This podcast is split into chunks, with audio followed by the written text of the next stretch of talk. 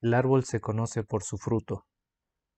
Jesús continúa en la llanura hablándoles a todos aquellos que habían ido a escucharlo. Su discurso es potente, cargado de verdad y autoridad. Enseña, corrige, orienta.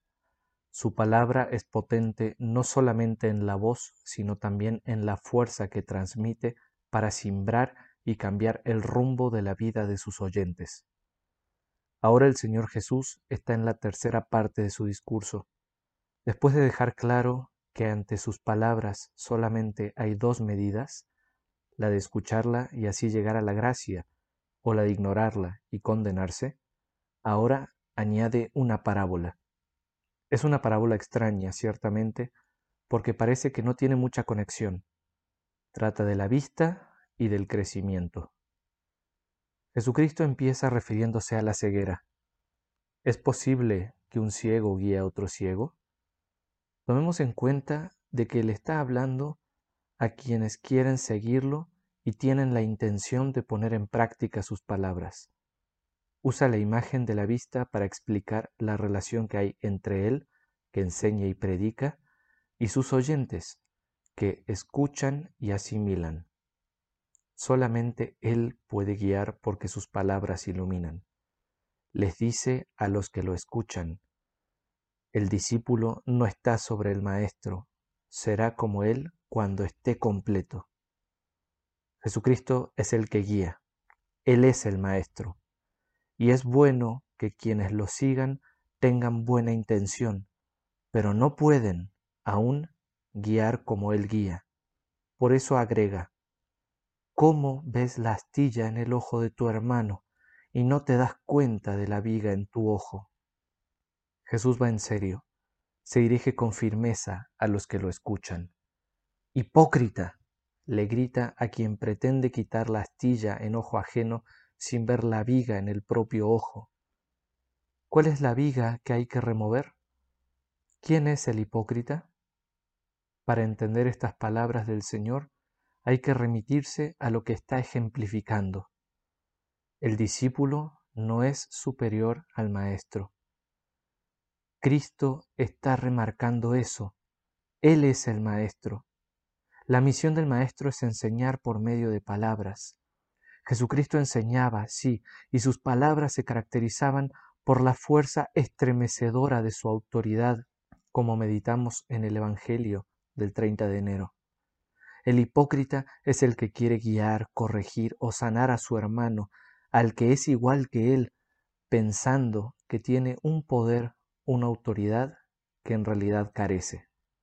El hipócrita tiene los mismos defectos de su hermano, la misma astilla que simboliza el error, el pecado, la confusión, pero engrosada hasta convertirse en una viga, porque piensa que tiene la autoridad y poder suficientes para corregirlo con sus propias palabras. Y no, solamente Cristo tiene el poder en sus palabras para cambiar el rumbo de la vida, para sanar, para liberar, para llevar a la plenitud. Y acá está la clave. Jesús había agregado, todo el que esté formado será como su maestro. Jesús usa el verbo catartizo, que se refiere a lo que está completo, perfecto, realizado.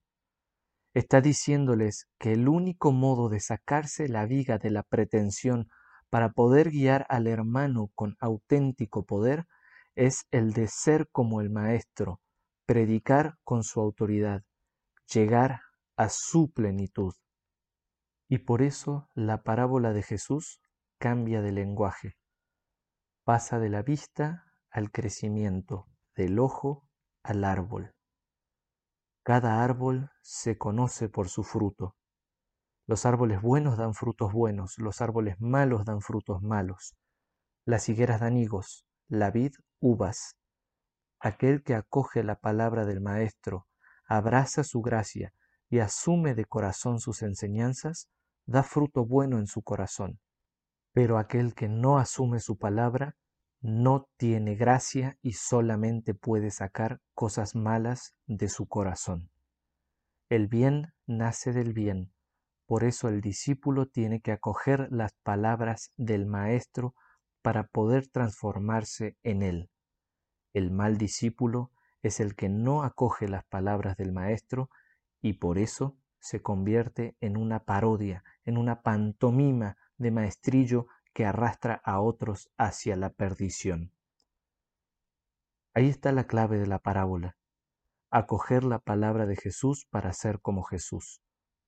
El fruto mejor logrado de los discípulos de Jesús es poder convertirse en Él por la acogida de su palabra transformadora. Solamente siendo como Él podremos enseñar con autoridad, con esa autoridad que corregía, arrastraba con el ejemplo y transformaba. Como ciudadanos del mundo nos damos cuenta de cuántas cosas están mal hoy. Colombia acaba de despenalizar el aborto hasta la 24 semana del no nacido. La invasión de Rusia a Ucrania, de por sí gravísima, amenaza tener proporciones mundiales.